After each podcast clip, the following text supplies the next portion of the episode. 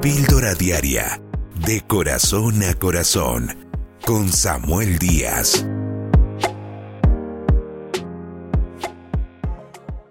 Una de las cosas que afectan profundamente nuestro bolsillo y nuestras finanzas es el desorden financiero. Es cuando en nuestra manera de ser y de actuar hay finanzas desordenadas, una, mayordomía improvisada, Precisamente la palabra mayordomía viene de la palabra mayordomo.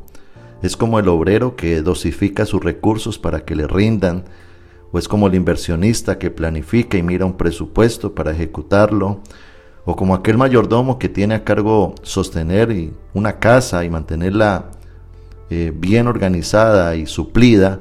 Eso es un mayordomo y precisamente Dios nos ha puesto como mayordomos de nuestra propia vida de nuestro tiempo, de nuestra familia, de nuestros ingresos, de lo que hacemos. Pero para eso Dios nos llama a tener una vida planificada, organizada y aterrizada.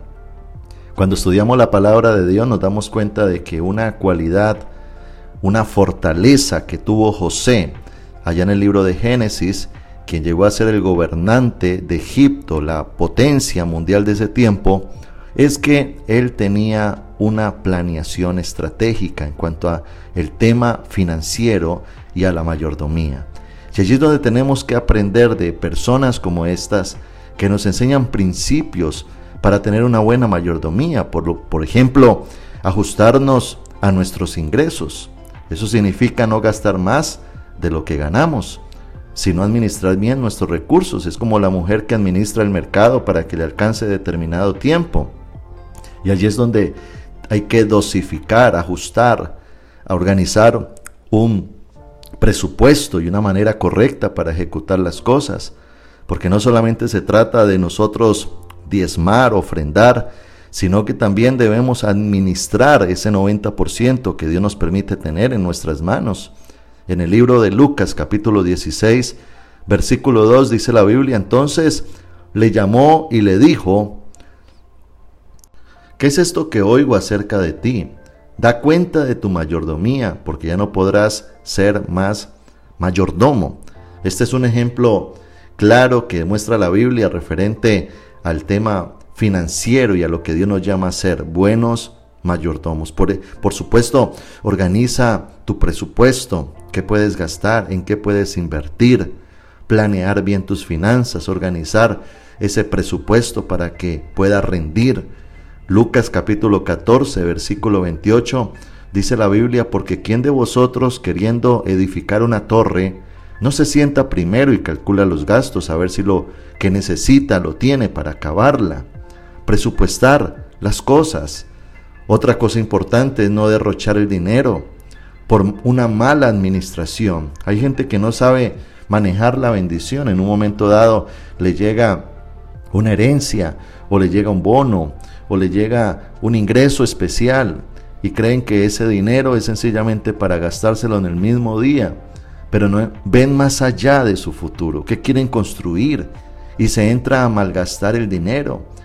Creen que el hecho de que una tarjeta de crédito se la entregue un banco pareciera ser de que es ese dinero que tienen para gastárselo en un momento creyendo que no se lo van a cobrar. Y allí es donde tenemos que replantear porque muchas veces no prosperamos es por, por nuestro propio desorden, gastando en cosas innecesarias, metiéndonos en un gota a gota que nos exprime, en un uso de tarjetas de crédito indebido que lo que hace es traer ruina. Y por supuesto, sé paciente. Planear la vida es también desarrollar perseverancia, paciencia, para saber de que lo que yo voy a sembrar hoy en el orden, en las inversiones, en la empresa, en todo lo que yo me voy a proponer hacer. Va a tomar tiempo recoger esa cosecha. Y quiero terminar diciéndote que dentro de la buena mayordomía está el ahorrar, el ahorrar para proyectos, para inversión, para enfrentar crisis que se puedan sobrevenir. Administra bien lo que Dios ha puesto en tus manos. Dios te quiere prosperar. Dios te quiere bendecir.